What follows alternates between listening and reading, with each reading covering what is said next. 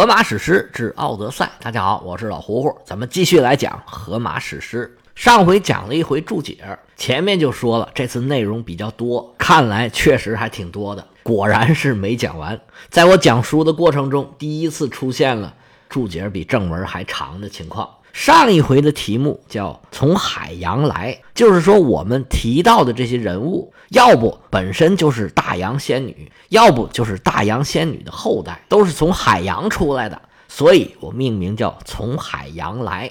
而这几回我们讲到的这些人物呢，有很多最后都成了星座，尤其是我们这一回内容都是围绕着星座展开的，所以这回我就命名叫做“到天上去”。第一次连续两回注解，题目上没个呼应，那还行吗？首先，我们还是要接着上回的讲。上回这个普雷阿德斯七姐妹星团还没讲完，我们接着讲。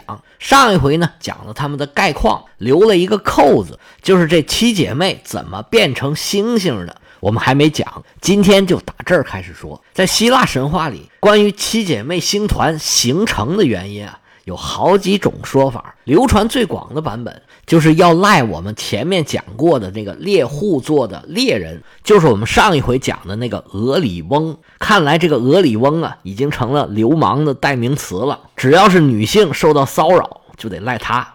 俄里翁追着这七姐妹是紧追不舍，她们七个呀是不胜其烦，而他们的父亲呢？阿特拉斯正在扛着天，腾不出手来保护他们。这七姐妹啊，是万般无奈，只好变成七只鸽子飞到天上去了。后来，这七只鸽子就变成了七颗星星，这是一种说法。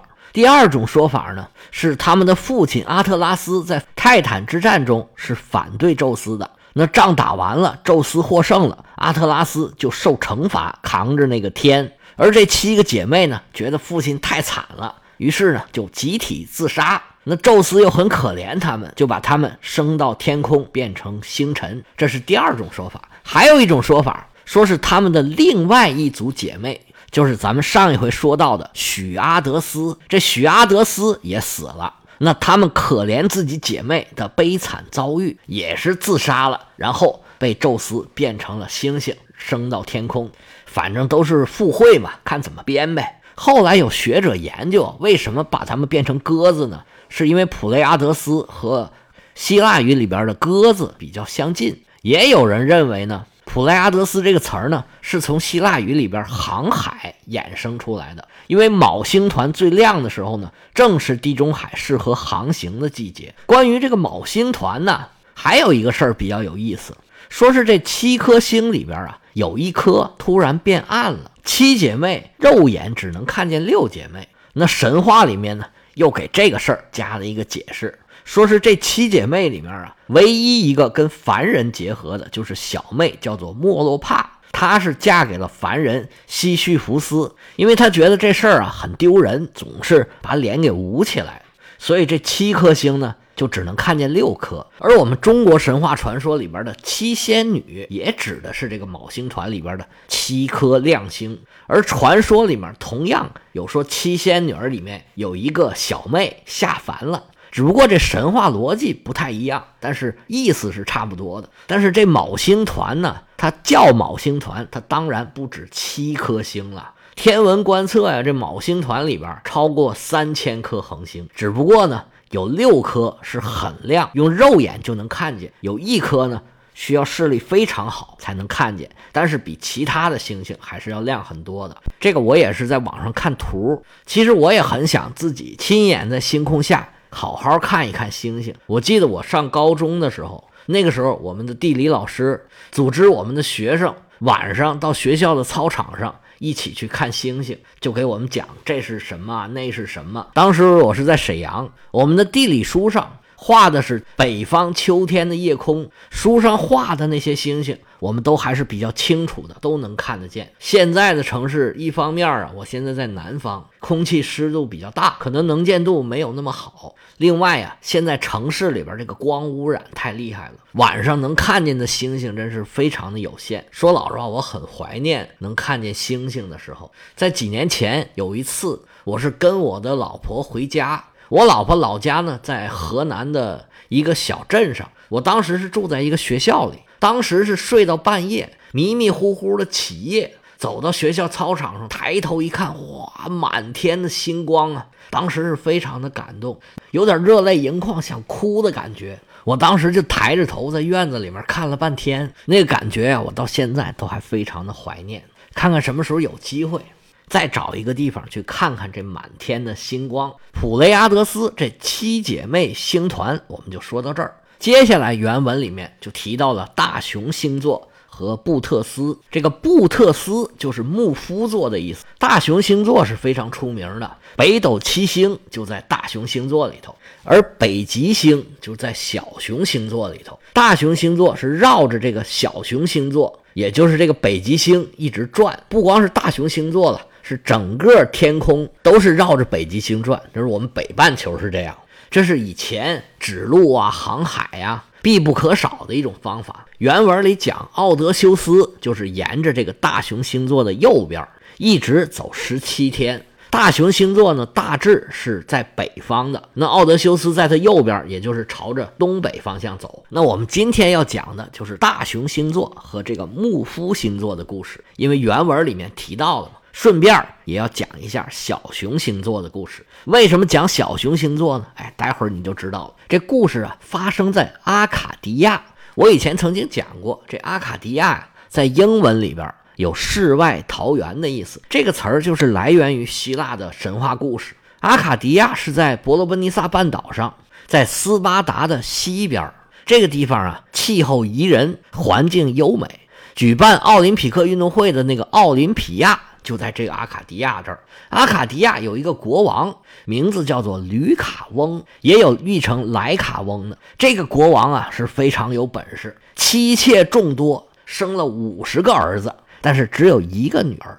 这个女儿啊长得是非常的漂亮，名字叫做卡利斯托。卡利斯托从小就发誓保持贞洁，一辈子都跟男的保持距离，永远也不结婚。随着女孩越长越大，女大十八变，这卡利斯托呀是越长越漂亮。他又发誓不结婚，就引起了一位女神的注意，那就是阿尔特弥斯。阿尔特弥斯是贞操和处女的保护神，一看这女孩太好了，这太合我胃口了，就跟卡利斯托说：“走。”跟我混吧，那卡利斯托自然非常的高兴，就跟阿尔特弥斯走了。卡利斯托跟别的女孩还不一样，她是好动不好静，不爱红装爱武装，不像其他的女孩有事没事打扮一下啊，买个新衣服啊，换个包啊，吟诗作赋，轻歌曼舞，撸个猫啊，遛个狗啊。没事闲着打打闹闹，他不去，他总是一身猎装，身上背着弓，腰里别着剑，手里拿着矛，成天跟着阿尔特弥斯啊，在深山老林里边追逐野兽。这当然非常对这个阿尔特弥斯的胃口了，就跟他的关系非常好，俩人也非常的亲热。话说有这么一天，赤日炎炎，卡利斯托追一个野兽啊，追到一片林间的空地，跑得很累了。他就找一个树荫儿，打算休息一会儿。结果往那儿一躺啊，过不一会儿就沉沉睡去，睡着了。结果好巧不巧，正好被路过的宙斯给看见了。宙斯一看，哎呀，这玉体横陈，一个睡美人儿，这太漂亮了。按照宙斯的脾气，他自然是不能放过这个机会。于是啊，宙斯就按下云头，来到了卡利斯托的身旁。宙斯一想，这姑娘睡觉呢，我怎么办呢？宙斯是眉头一皱，计上心来，哎，有了！他摇身一变，化身做了阿尔特弥斯的模样。他轻手轻脚走进了卡利斯托，一把就把姑娘抱在怀里了。卡利斯托悠悠转醒，一看，哟，是女神抱着自己，也没有防备，就说：“哟，你来了。”宙斯说：“那可不是吗？睡得挺香啊，来，让我亲一下。”卡利斯托一看是女神，平时俩人也很亲热，那亲就亲吧。亲着亲着，这卡利斯托觉得不对劲儿了，这女神怎么这样啊？当他察觉出异样的时候，已经晚了。卡利斯托再想反抗。纵然他有降龙伏虎的本领，但是跟宙斯比起来，无异于是皮肤撼大树，螳臂挡马车呀。宙斯得手之后，拍拍屁股自己走了。就当什么事儿也没发生。这卡利斯托可就惨喽，他怀上了宙斯的孩子。开始呢，仍然跟阿尔特弥斯一起满山遍野去这么打猎。但是女神很快就发现，这个卡利斯托呀，状态是越来越差，而且时间长了，纸里包不住火呀，怀孕呢就逐渐的显怀了。阿尔特弥斯是处女的保护神，卡利斯托曾经发誓自己是终身不嫁，跟男人保持距离。这时突然间怀孕了，那女神能饶了他吗？阿尔特弥斯火冒三丈，对着卡利斯托是破口大骂，最后把他给赶走了。可怜的卡利斯托呀，其实是非常的无辜，这事儿只能赖宙斯啊。但是女神可不管，卡利斯托是无依无靠，只能在森林里边游荡。十月怀胎，一朝分娩，最后他把小孩还是生出来了，起个名叫阿尔卡斯。从此，宙斯在人间就又多了一个私生子。过了没多久，宙斯这点事儿啊，就又传到那个全职的间谍，成天蹲着看着宙斯的花边消息的天后赫拉的耳朵里。赫拉的眼睛里不揉沙子，对宙斯他是没什么办法。抓小三儿，这赫拉可是专业的。他来到了森林里，把满腔的怒火都发到了卡利斯托的身上，对着卡利斯托是又打又骂。卡利斯托实在没办法，只能逆来顺受。赫拉还是不解气，最后啊，给他来了一招狠的。卡利斯托就发现自己的胳膊越长越粗，还长出好多黑毛，手指头慢慢变成爪子了。嘴越来越往前凸，变成了一张血盆大口。原来那个银铃一般的声音啊，变成了沉闷的怒吼。一转眼，这卡利斯托就从一个美女变成了一只大熊。这回可惨了，卡利斯托是欲哭无泪啊，只好在森林里头是东躲西藏。以前的好日子是一去不复返了，而且呢，他再也没法照顾自己的儿子阿尔卡斯了。好在呢。卡利斯托的父亲发现了自己的这个外孙，把阿尔卡斯领回去抚养长大。时光荏苒，是日月如梭，十五年过去了。卡利斯托的父亲老国王去世了，阿尔卡斯成了阿卡迪亚的国王。小伙子长得是英俊潇洒，你想想，他父亲是宙斯，他母亲是一大美人儿。这小伙子差不了，而且他继承了卡利斯托的能力，穿山越岭、爬树越涧，是一个打猎的好手。天后赫拉一看，我这冤种老公在外头留这个野种，长得这么好，不行，我得给他们下下药，来好好安排一下。赫拉前前后后忙活了一顿，悲剧很快又要上演了。有一天，年轻的国王阿尔卡斯收拾停当。拿好了家伙事儿，又准备出去打猎了。他在森林里东转西转，正在寻找猎物，突然看见对面有一只大熊正在缓缓向他走过来。你一猜就猜到了，这个熊正是他的母亲卡利斯托。卡利斯托一眼就认出对面这个小伙，正是十五年来自己朝思暮想的宝贝儿子小阿卡斯啊！卡利斯托看见自己的儿子。忘乎所以了，已经忘了自己是一个熊了，张牙舞爪向阿卡斯扑过来了。阿卡斯何曾想到，对面扑过来这只大熊竟然是自己的母亲。在他的脑子里面，对面这个大熊就是自己的猎物。他当时就兴奋起来了，往后一闪，拉开架门，就准备用手里的长矛刺向那个大熊。眼看着一场人伦惨剧就要发生。宙斯是实在看不下去了，就把阿卡斯变成了一只小熊。这样一来，俩人就有共同语言了。阿卡斯一下认出了母亲，亲亲热热跑过去，大熊把小熊抱在怀里，这母子算是团聚了。赫拉一看，哎，这哪成啊？本来是想害他们的，反而给他们帮了个忙。不行，他刚要下手收拾这两只熊，宙斯一想，哎呀，算了。让他们上天去吧。于是就把卡利斯托这个大熊变成了大熊星座，把阿尔卡斯变成了小熊星座。赫拉对这个结果那肯定是不满意啊，他又拿宙斯没什么办法。于是啊，他就找了一个猎人，带着两条狗，在天上去追这一大一小两只熊。这个猎人就是牧夫座。而两只猎犬呢是猎犬座。这猎人猎犬一上天就追着大熊、小熊是满天跑，而且赫拉还嘱咐波塞冬不要让这两只熊下海去休息，所以其他的星座都可以到海里边去歇一歇，唯有大熊和小熊两个星座永远在天上，一天黑他们就出来，永远也不会沉下去。这也算是希腊人对天文现象的一种解释吧。其实这个牧夫座呀，还有另外的故事。他之所以叫牧夫座。因为这个人呢，他并不是一个刚才咱们说的那种猎人，而是一个牧羊人。这个牧羊人呢，名叫伊卡里奥斯。酒神狄俄尼索斯向他传授了酿酒的技术，所以这个牧羊人呢，算是酒神的一个学生。伊卡里奥斯得到了这个技术之后啊，不断的试验，不断的改进，酿出这酒啊是越来越好。那好东西自然要跟大家分享了。伊卡里奥斯就把他自己酿出来的酒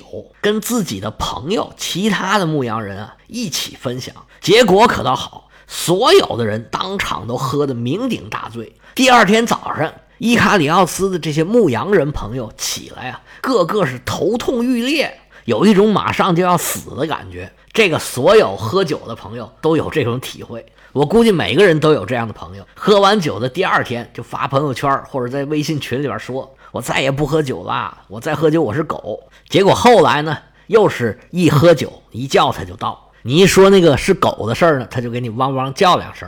这些牧羊人想了半天才想明白啊，原来昨天晚上是这小子叫我们喝一个黑不溜秋、红不拉几那东西，喝完了当时感觉还挺好，现在怎么这么难受啊？大家这么一凑一对，这个细节就认定这伊卡里奥斯啊，肯定是要下毒毒死我们，把我们毒死啊，他好强占这些牧场和我们的羊。嗯，肯定是这么回事儿。结果这群牧羊人呢，就是好心当了驴肝肺，回头啊就把伊卡里奥斯给杀掉了。伊卡里奥斯还有一个女儿，叫做埃里戈内，他在家里边等着他父亲，但是他父亲是迟迟都不肯回来。这女儿是心急如焚，但是她又不敢乱跑。等着等着啊，她终于等到了她父亲的狗。这牧羊人肯定是要带牧羊犬的。伊卡里奥斯也有两只牧羊犬。这牧羊犬都是特别聪明，一见主人被杀了，就跑回家去，带着伊卡里奥斯的女儿找到了父亲的尸体。小姑娘埃里戈内一看见父亲的尸体啊，就嚎啕大哭。但是她孤孤单单一个人。又是一个女孩子，活下去都很困难，更不用说给父亲报仇了。埃里戈内是左思右想，越想越绝望，越想越没有出路，最后啊，寻了短见上吊自杀了。这一家人啊，实在是太冤了。他们的故事感动了神仙，于是啊，宙斯就安排伊卡里奥斯上天，成为了牧夫座，他女儿埃里戈内就成了处女座。关于他的狗呢，有的神话说是他有一条狗，这条狗呢就被变成了天狼星；也有说他是有两只猎犬，这两只猎犬就变成了猎犬座。在星空里边啊，大熊、小熊、牧夫、猎犬这几个星座呀是挨得很近的，猎犬总是跟在两只熊的后头。如果按照赫拉的说法，那就是两只猎犬在追这个熊。不过也有另外一种说法。说这猎犬座呢，有一颗星叫雅克多罗斯，意思就是熊的保卫者，是宙斯派来保护两只熊的。也有说呢，这个雅克多罗斯就是大熊星座的那个大熊卡利斯托的儿子，他不叫阿卡特尔吗？变成的雅克多罗斯就叫大角星，就是保护他母亲的。总之啊，这星空确实是令人向往。想想古代人仰望着星空编故事，也是很有意思的一个事儿。行了，今天就说这么多，咱们下回就回到正文，看看奥德修斯会碰到什么样的磨难。咱们下回再见。